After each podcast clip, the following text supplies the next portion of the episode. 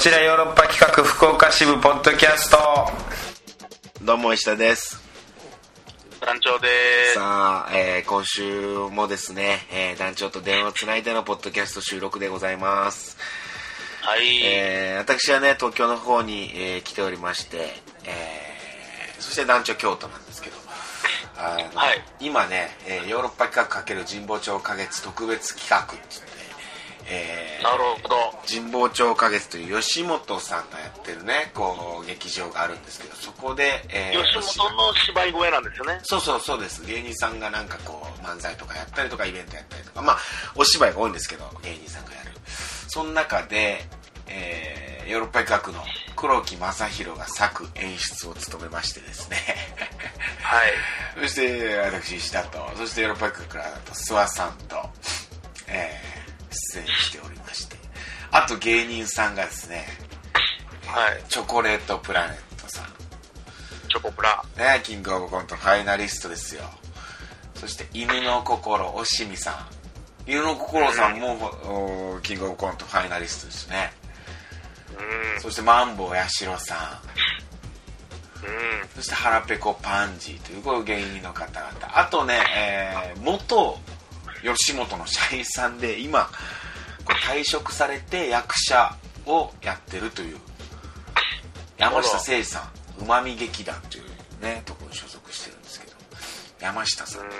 このメンバーでね「硬派探偵今が最高だと覚悟する」という公演をね今稽古中なんですよ。なるほど。えー2月2日からもうすぐですねね。もうすぐですよ、えー2月6日まで神保町花月で公演やってますんでね。これね面白いんじゃないかな、はめっちいなるほゃ あのね昨日も投資もやったんだけどどもう通せる状態なんですね。もう投資もしまして4日目稽古始まって4日目で投資をするという。完成の速さ半端じゃないですね。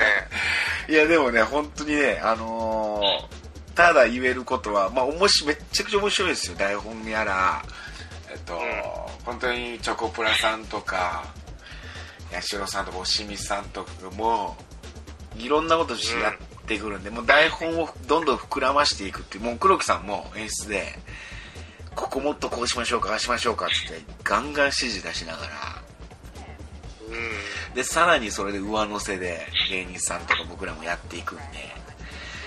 うん。で特に黒木さんの本っていうのはねまあとにかくかっこよさだったりとかそう面白さっていうのをどんどん膨らましてくれみたいなことを黒木さんがどんどん言ってくれるんでねうんうん。僕らもこう気持ちよくなってどんどんやっていくんですよ。そういうなんかこうアドリブとは違うんですけどまあアドリブかな。なんかこう付け足したりだとかうん。なんかこうそのセリフを誇張したりだとかっていうのでやるんですけどあのねこの今稽古始まってずっとなんですけどまだ一度も、うん。えー笑わずに稽古をしたことがないですねもう笑わずの誓いが。つまりつまり本当笑ってはいけないのよね。もちろんこう笑わせる側だから。うん。演者は笑っちゃいけないじゃん。まあ冷めますからね。そうよ。見てる方冷めるよ。なんなんで演者が笑ってんじゃんみたいな。うん。でももうお互いやり合ってるから。でお互いを笑かせに行ってるから。一度もだから昨日も投資だったんだけど正直グダグダ。あらららら全員が全員が舞台上で笑ってるっていう。そんなシーン仲ええなっていう。え？うん。仲ええな。仲ええな仲ええなっていうことなんやけど。いやでも仲ええ。でもね前回もこれ実は5年前にチェコインジャンキーっていうのを神保町学術で公演やらせてもらったんですよ。でその時もチョコプラさんでその時も八代さんうう。んほぼ同じメンバーでこれあの、うん再び集結したっていうことなんですよこれ。黒木組ですね黒木組。神保町花月黒木組があー再集結したっていうことなんだけどあらら。俺実はさその前回の時も俺本番中もみんな結構笑いながらやってたんじゃないかなっていうぐらい。うん。多分ね舞台上でも笑ってしまうぐらい面白いみたいなとにかくちょっと我慢しなきゃいけないなっていうのはすごい思ってる今1ヶ月ぐらい稽古したらね、だんだん慣れてくるんですけどね。慣れてくるとはいや俺慣れないんだよねこれがあら。うんななんで慣れないかっていうと毎回違うからああ、なるほどね。やってくることが1ヶ月稽古したとしても多分1ヶ月間も1回も同じことやらないんじゃないかなっていうぐらい。これをね、あのーネガティブに捉えないでほしい。いやもうすごいことです。奇跡みたいな公演が行われるんじゃないかなっていうぐらいちょっとこう楽しみですね、なるほど。ただちょっと不安になってるのは黒木さんが最近役者に対して過保護すぎるっていう。どういうことですか？黒木さんがねあの役者をすごい心配するんですよ。役者の体調とか。うん。誰かが目に見えて悪いんじゃないですか、体調が。いやそういうことじゃなくて単純にもう自分の座組の役者たちが怪我したりだとか、うん。あの病気になったりとかっていうのに敏感になりすぎてて。うん。この間もちょっとあのー新宿で僕と諏訪さんがはぐれたよね。僕トイレ行ってきます。っつって電車電車に乗るたの電車その電車もう行っちゃったから別の電車に乗ってみたいなんで僕トイレ行ってたからっつって。で諏訪さんは先に帰ってで僕はちょっと遅れて帰ってて。で今ヨーロッパハウスにえー石田諏訪黒木の3人で住んでるからはい。で諏訪さんと先に帰ってた黒木さんとかいてで諏訪さんが黒木さんに「石田とはぐれてちょっとねまだ帰ってきてないんだ」みたいな話をしたよ。そしたら黒木さんはい。すげえ心配になったんだろうね。石田が帰ってこないということで。俺 ちょっと電車で遅れて。それでちょっとこう軽く飲みにも行ったんで30分ぐらい遅れたぐらいなんだけどねうん。黒木さんから電話が着信が2件来てて。2件？でメールも1件入ってて僕気づいてなくて。あでメールの文章見たら「大丈夫?」黒木さんからメールね。うん「大丈夫？正常な状態であればいいけど。新宿かっこ的やからどうかもどうかと思ってこう的っていうのはいやまあ魔の都。わかります。ようん。は 心配しすぎっていう。いいや黒木さんの心配が正しいです。正しい。新宿はやっぱ恐ろしいとこなんで。的うん。あの最近歌舞伎町でねやっぱあの危険な事件も起こってますからうん。うんぼったくりとか石田さんがぼったくられたんちゃうかなっていう。そういう心配？ヌンチャクを片手にメールしたんでしょうね。あその可能性あるかもしれない昨日もさシャワー僕パッと入ってさ、パッと出たらさ「そうなの大丈夫か、なんかもっと体ちゃんと温めて湯船使って入った方がええんとちゃうか」とかすげえ言ってくんのよ。むちゃくちゃ風邪ひかれたくない感じなんですね。ちょっと面倒くさくなってきてるわ。お父さんより言ってきますもんね。なあこいつ？みたいい や心配してくれてるんですからね。まあまなでそのくせさそのくせよ、あはい。その癖のやつね。はい。そのくせあの知り合いのね伊藤康介ってねヨーロッパ映画の後輩がさはい。見に来てくれるっつってさはい。公演劇を。はいはいはい今回のやつを。で黒木さんにチケット頼んだんやって、はい。そしたら黒木さんが返信してなくて。で返信もしたんやけど、その返信がそうチケット4枚頼みますって伊藤頼んだんや。ってうん。でそれが結構早い段階でもうあのー 1, 1月の中旬ぐらいにもうこの企画発表された時点でなんかもうチケット見に行きます。お願いしますっつって4枚ぐらい頼んだって。黒木さんもうめんどくさかったよねその時。うん。いろいろね。ううん。んお分かったっつって。うん。それはじゃあまたえーうん本その見に来る日の前日に言ってくれれば大丈夫だからっつって 持ったり、うんすんのも邪魔く、転送したりするのも邪魔くさかったんですね。チケット予約なんかもう制作さんに言えば取れるやんそんなんまあね。4枚やでほんででチケうん。うん。当日のその日の前日なんてさもうチケットもしかして売り切れてなくなってるかもしれへんやん可能性なくはないです、もちろん。はい。そうやろ？でその伊藤君から不安になってうん。僕と諏訪さんとこ連絡来てさなんか黒木さんにチケットお願いしたんですけどなんか前日で大丈夫みたいなこと言われたんですけど本当ですかね？みたいうん。ないやそチクリメールが。そうそう、いやほんで黒木さん説教よもうあんた何してんの？っつってうん。うん。チケット早よ取ったれよっつって。正座した黒木さんに説教して、それでもしかしてチケットな取れない可能性もありますよ。で4枚って枚数多いからいっぱいですっつって断られたらどうするんですか？って黒木さん言ったら。うん。いやーそんな小生の舞台でうん。黒木さん小生って言うから。なうん。侍ですからね。小生の舞台で、そのチケットが確保できないとか満席でいっぱいとかっていう傲慢な態度は取れないよ。みたいなこと言あって。いやそれ傲慢な態度とかじゃなくて それはあんたの舞台というか他の人もいっぱい出てるんやからそうチョコプラさんとか安代さんとかの人気でさチケット取れないってことはあるでしょ？みたいな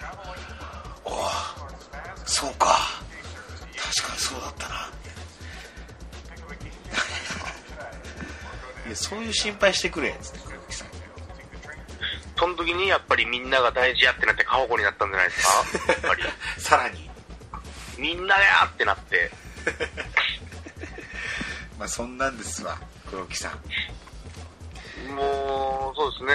その黒木さんをずっとモニタリングしていきたいですもんね。はい相変わらずのそうだねはしゃぎっぷりうんもう、面白いもんな。いや面白いですね黒木さん。まあまあでも、うん。あのー本当に稽古場がとにかく盛り上がってます。ちょっとぜひ見に来てください。まだチケットありますんで。まあ言っても、はいはい。まだチケットあるんで。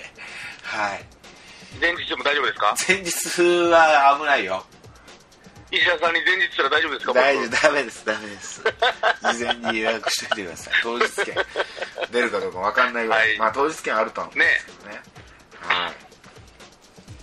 じゃあ行きますか。あ団長なんか体調悪いらしいじゃない？そういえば。あのー、右足がね、あどうやら、あはい。あの、痛風が爆発したみたいで、すぐ爆発。はい。久しぶりの再発だね、そう、1年ぶりの、1年ぶりか。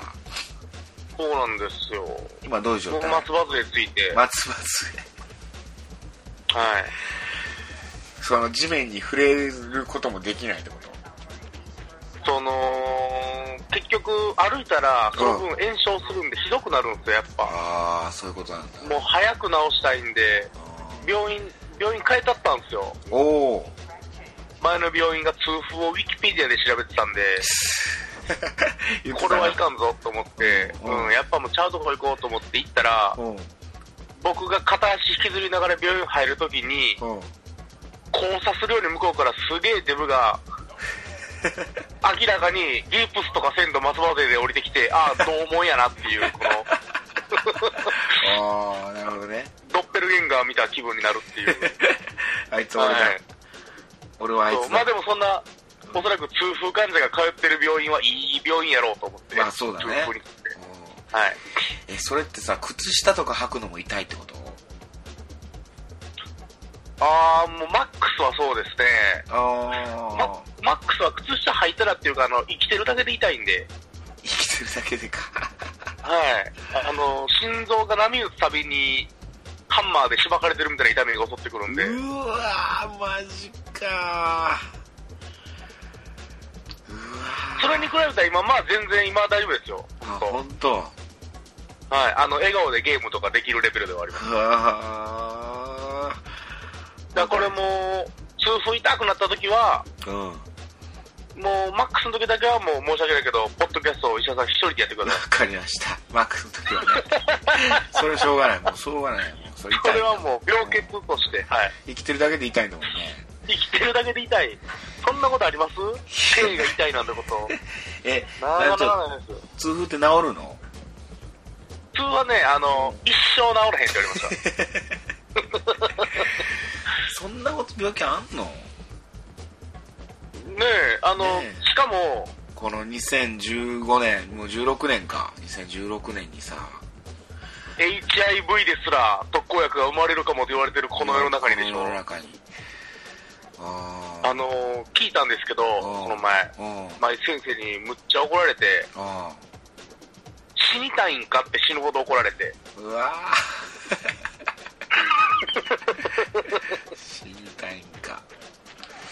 何食べまあ、たその話は、いや、そのもね、食べたうんぬんっていうかもううん、薬です。たげーみたいな感じあそうなんだ。で聞いたら、うん。結局痛風って全然分かってないんですって。へえどんな病気か。なんでそこが痛なるんかあんま分かってないんや。その、まあ、そこに結晶が出るとか分かってるんですけど、なんで尿酸が上がってそうなんねんみたいなそのメカニズムがいまいちふんわりしてるんですって。へえでこれもね、謎の奇病、ブラックジャック先生がね、治らないやつです、これ。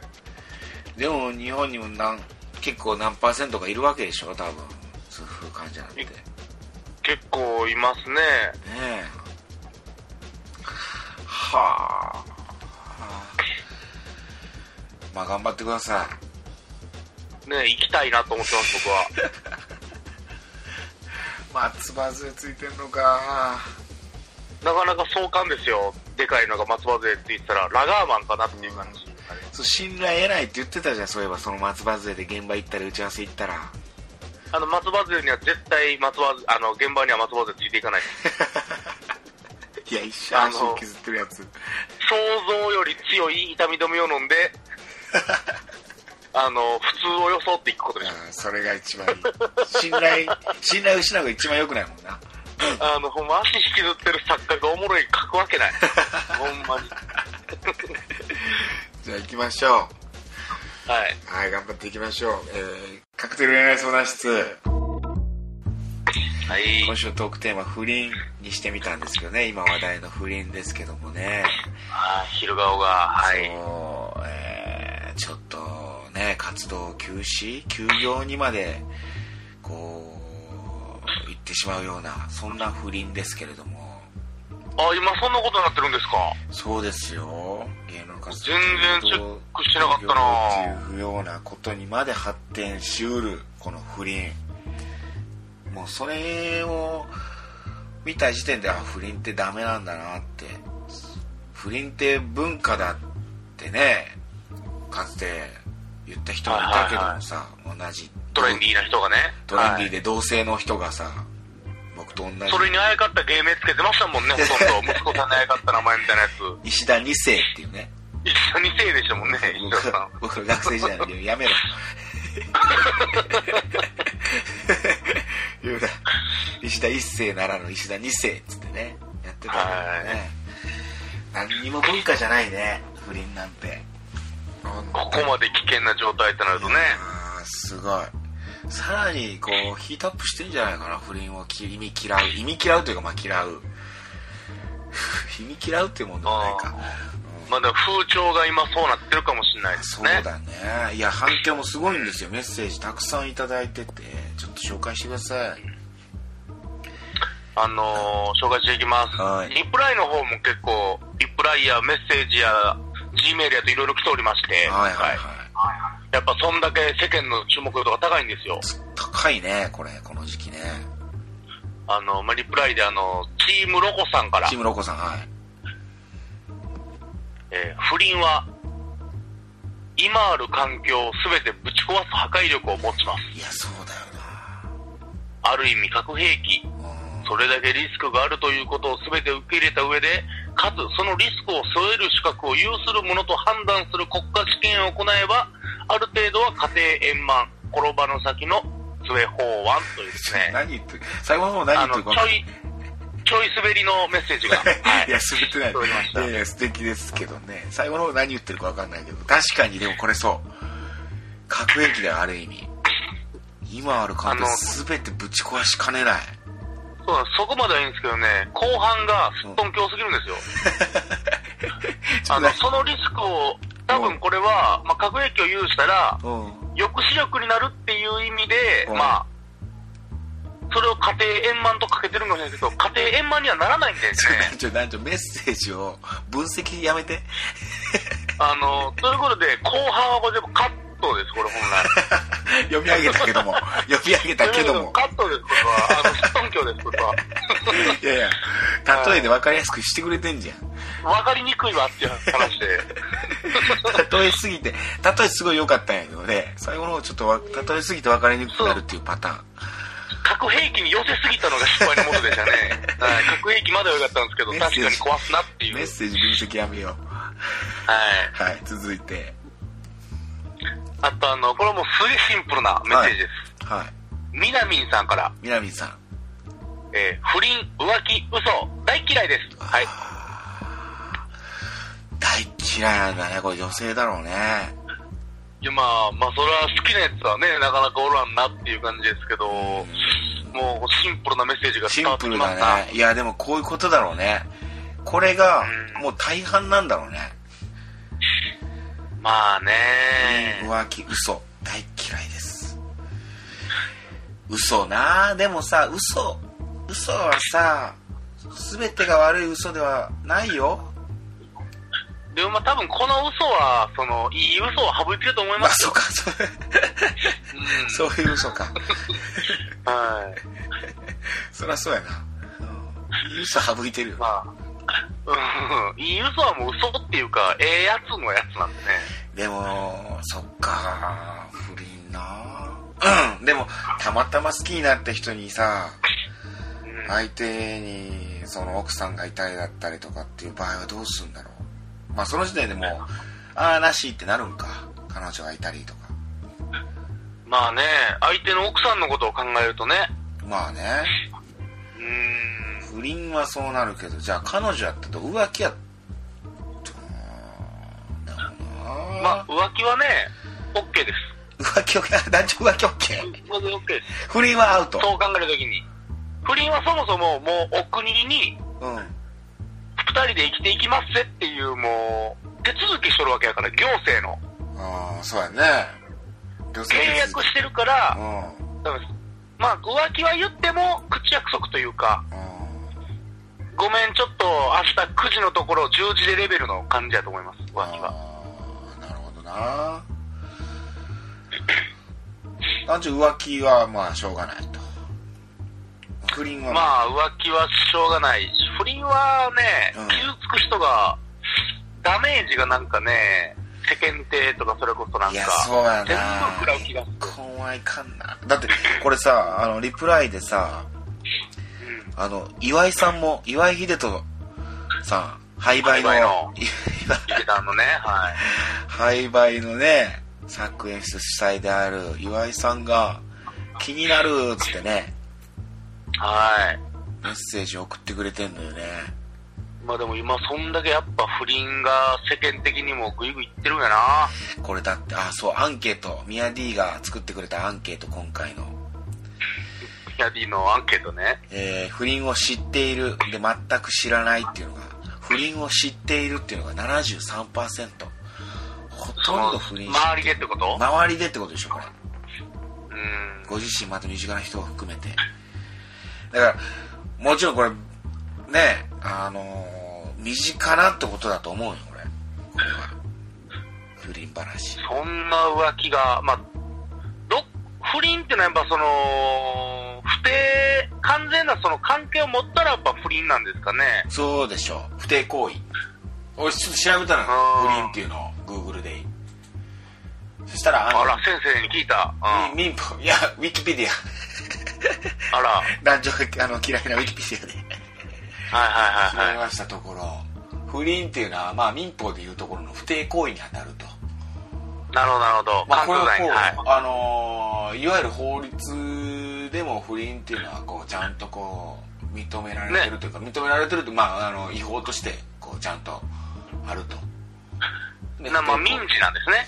まあ、っていうのは男女間の性交渉、ねまあそういうなるほど。うんエッチしたかどうかっていうことらしいんだけども、はいはいはい。いわゆる不貞行為不倫イコール不貞行為でこれはもう罰則に値するっていうのでちゃんと民法認められてる民法でうんはい。違法っちゃ違法なんかなこれ不倫って違法ってまあね、まあ、刑事ではないから、まあまあそうかのーまだ違うんですけど、まあそうよねただまあ、十二分に、その、訴えられたら、やられますせっていうことそういうことですよね。ですねうんはい。離婚の訴えを提起することができるというようなことなんではいはいはいはい。まだまだメッセージ来ておりますあおよ。願いしますえー、ヨヨさんから、ヨヨさん。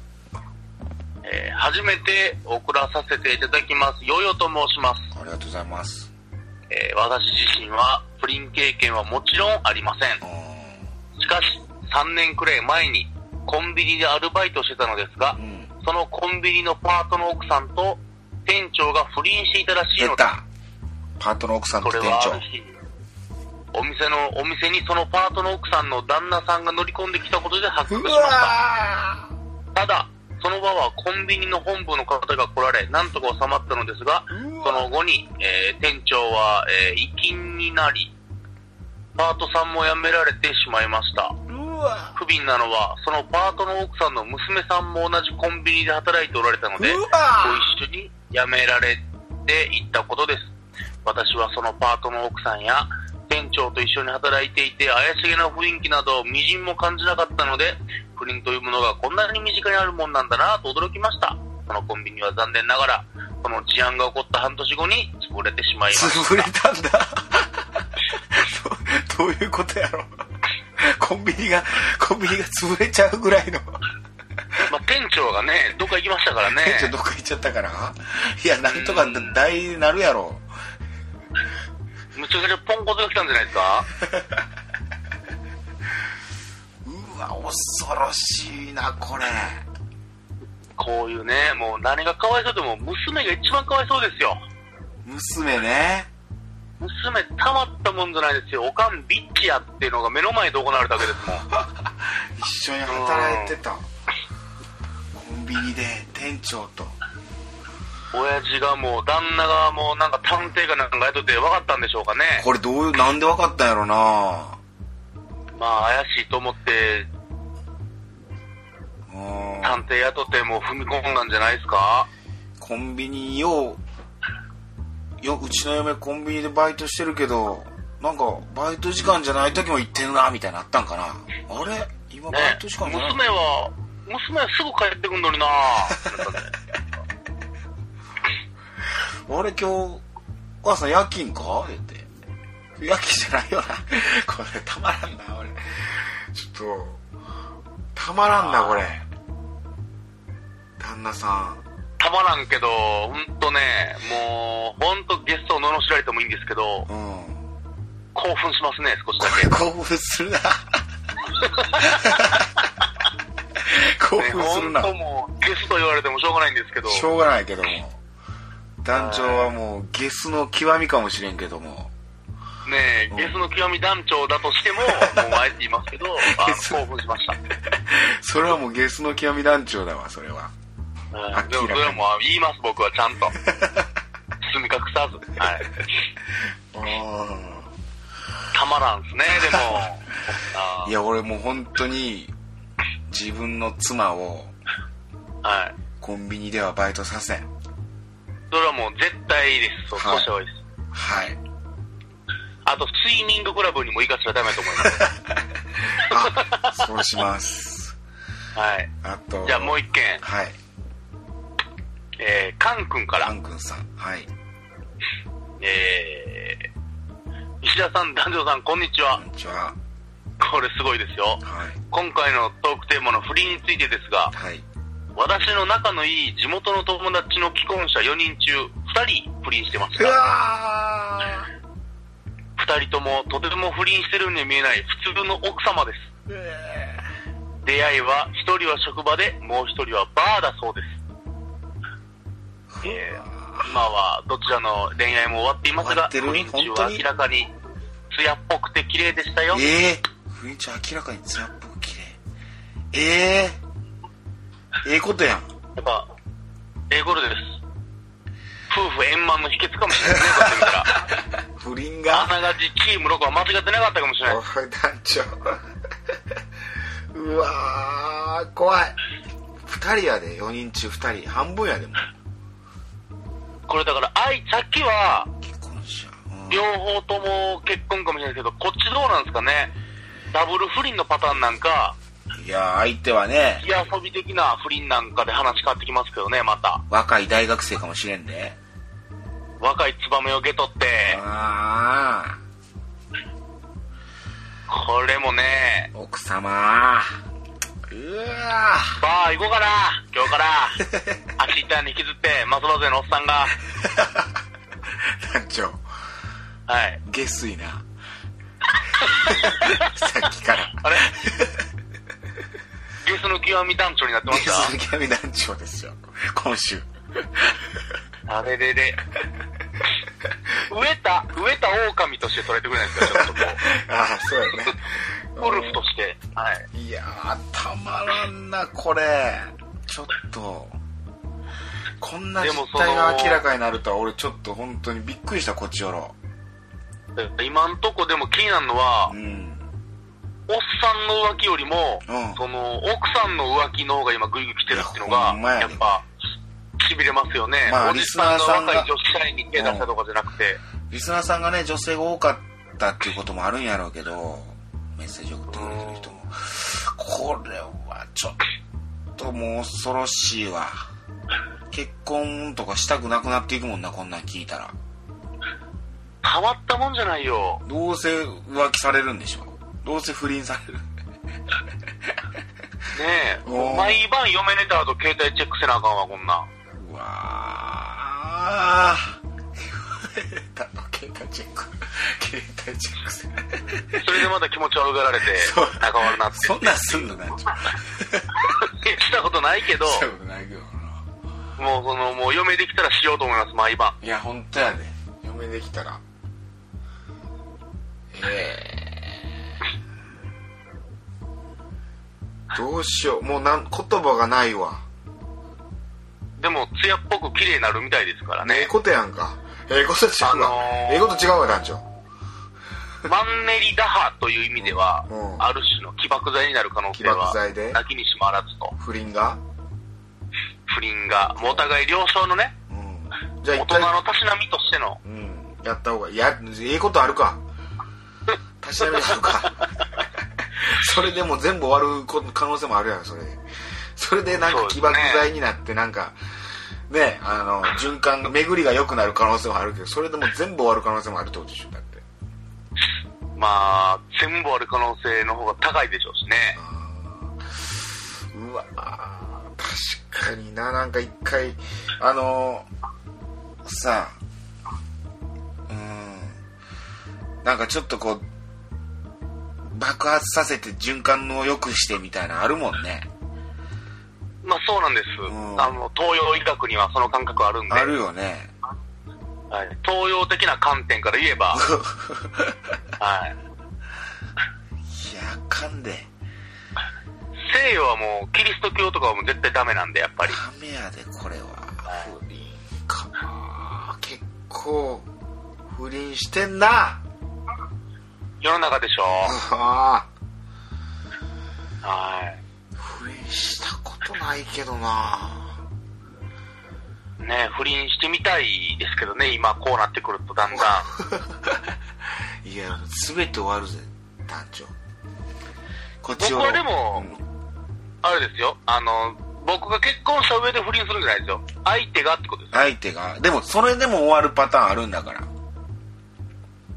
今回のベッキーなんてそう。だよ、なるほど、なるほど。だってたまたまの自分の売り方にもあったんやろうけどね。その、まあ、あのキャラクターだったりとかっていうこともあるけどさ。うん。そうやね。ベッキーさんなんてもうね好きになった人がたまたま奥さんがいたっていうああそういうことだ。まあそれを分かっててかどうかっていう今活躍されてるね、うん。歌手とかでも全然略奪婚の人いっぱいいますけどね。いるもともとこっちが不倫側で奪うみたいなパターンなんぼでもあるんですけどね。難しい感じですね。何が正しいか分からんもうちょっと最後メッセージいこうよもうちょっと混沌としてきたからちょっと落ち着きたいわわかりました。じゃあ最後、あの、可愛らしいメール届いております。可愛らしいやつ届いてたやろ確かはい。それで落ちはい着こう、、えー、トリハロースから。ありがとうございますトラロスうん石田さん、ダジャさん、こんにちは。はいえー、今回のトークテーマは不倫ですが、もちろんしたことないです。ああよかった。うん。えー、ですが、うん。僕は年上の女性が好きなので、はい。年上の女性に可愛がられる妄想ならよくしています。い。やー、エロい団地妻に可愛がられたいものですね。あいいな落ち着くわ。僕の持論ですが、不倫をして許されるのはエロい団地妻だけだと思います。えーここで注意ですが、僕の知識は全て AV からしか得られていない、いわば恋愛ゆとり世代なのでご注意を。そして、これを聞いてるエロい団地妻がいる旦那さん方、奥さんがトレハロースルに手を出す前に、ちゃんと奥さんを抱いてあげてくださいね。落ち着くわなんか今ね、回、本当草原のコスモス畑みたいな メッセージが。トレハのメッセージなんか落ち着くわあの、何がいいってやっぱね、あの、今までのメールのリアル感に比べてこのファンタジー感、ファンタジー感。エロい団地妻。本当にもめくるめくフィクション感がやっぱね、はい、妄想から生まれるフィクション感が僕らを心地よく包みますうよそうだねね。何にも知らんだよなっていう。今までのちょっとノンフィクション劇場すぎて、いやそうなんだよ。もううん。どうどうにも答えようがないもんな本当にだって。ちょっと今回、チームロコとトレハに助けられたかもしれないです助けね。られた本当に。そこでサンドしてたからさメッセージを。うん。ロこコ、ロコ始まりのトレハ終わりっていうね。どこへはい団地妻ってファンタジーやもんな本当に。うん。ファンタジーの世界。落ち着くわ。だってカン君さんのさこのさ出会いは一人は職場一人はバーってもう出会いはもうどこでもありますよっていうことやもんなこれ不倫のもうこれ、そう。もう生きてたら、生きてたら出会えますよってことなんです、これは。不倫とうん。だからもう働かせない、一人でバーに行かせないとか言い出しても、もう公園でも、ずっと声に松屋でも、どこでも出会うぞっていう、どこで出会うってことやもんなうん、そういうことなんです。不倫こんなに反響があるとは思わんかったわねああ恐ろしいいやもうこれ取り扱い注意やな団長え。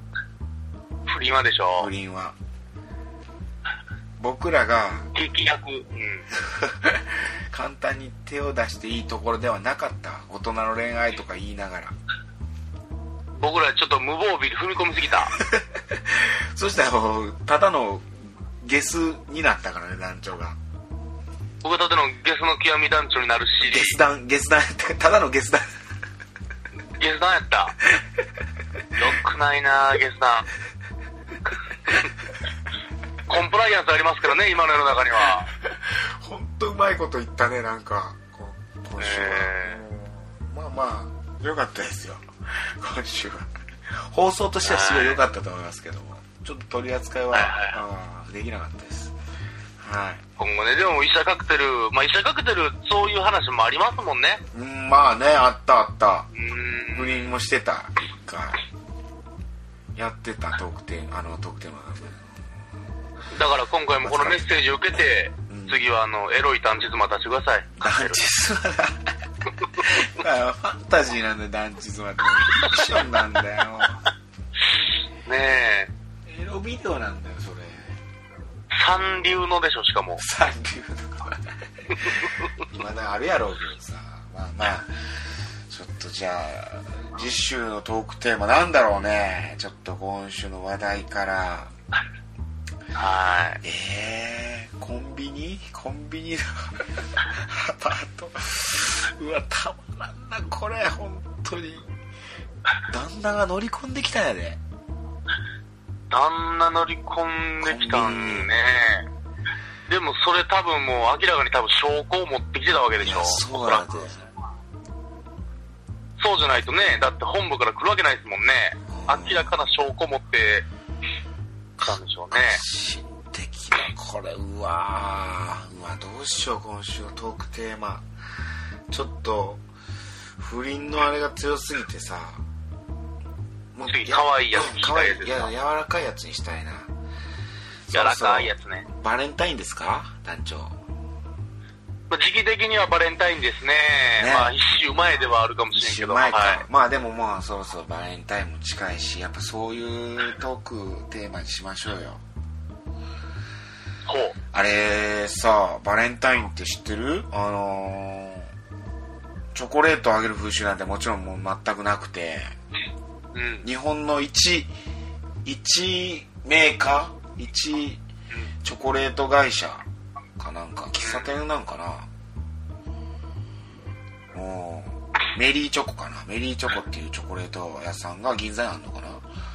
うん。新橋とかあるのかな？その辺がなんかあのーバレンタインデーは女の子から告白してもいいんだっつってチョコレートを売り出したっていうのが最初なんだよ、チョコ買ってほしいがのやつで。そうそうそう。で女の子から告白をできるっていう風にしたっていうのが最初なんだって。うん。いや女子からの告白っていうことかなじゃあトークテーマ。うん。なるほど。女子からの。あ片思いの人いますか？にしようかじゃあ。片思い。現在。うん現在片思いの人いますか？そしてどういう人ですか？みたいなトークテーマ。来ないかこれ。あんま来なさそうや来ない可能性の方が高いかもしれないですね。ただ来たらうん。告白性、告白性って言えるっていうのはありますけどね。あそうやな。手作りでチョコ作った思い出。これにしましょうよじゃあ。かわい。いめちゃくちゃかわいいトークテーマやなあー小学校の時あの、からしチョコとかくれる子いましたけどえね。何それ面白。そう。いや、今思えば俺のこと好きやったんちゃうかなと思って。いや好きやったやろそれ。からし入りで好きかからなしってその、冗談風に装った、あボーイッシュなやつなんかかなと思って。あ 恥じらい隠した。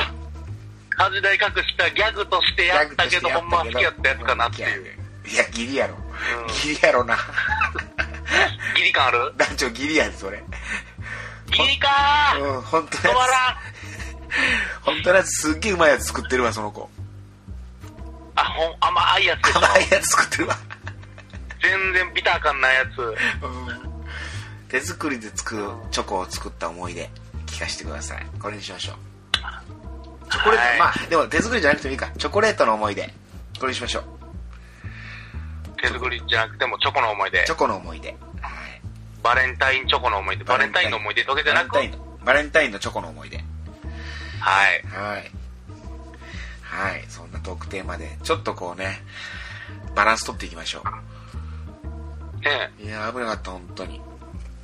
案外トレアロースあたりからね、チョコをもらったことあるっていういいメッセージ来るかもしれない。あトレハどうなんだ？チョコもらったことあんのか？いやあるやろトレなハもあるやろ見た目シュッとしますからね、トレハ結構。あちなみに団長はチョコをもらったことは？あありますよ、もちろん。おある。はい。あのー、スニッカーズじゃなくてそれ。それスニッカーズじゃなかった？スニッカーズじゃマーブルチョコではないです。ブラックサンダーでもないですけど、ブラックサンダーブラックサンダー売れてるらしいね今まあ、あれ、まあ昔からね、出した時からすりはしてるけど。い、や違うんだよ。バレンタインデーで売れてんだよ。えー、巨大なんが売れてるってこと？いや違う。あのもう明らかな義理チョコっていうキャッチコピーで。ああ。そう。もうこれは、ねこれこそ義理の義理だぞっていう。義理チョコだぞって分かりやすいっていうのでブラックサンダーをコピーつけたらそれも女の子がみんな買ってって「はい義理です」って渡すんだって職場で でもらった方もなんかこう悪い気せんやんブラックサンダーやったらああもう義理だねっていうふうに思えるからいや、消えますけどね。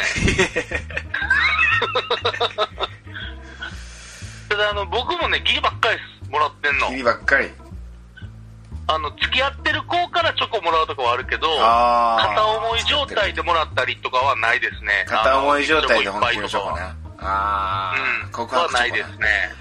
それはない。告白チョコあの、メス、抱い抱いてって書いてるメッセージが入ってたことは一回もないです。抱いて抱いてメッセージだ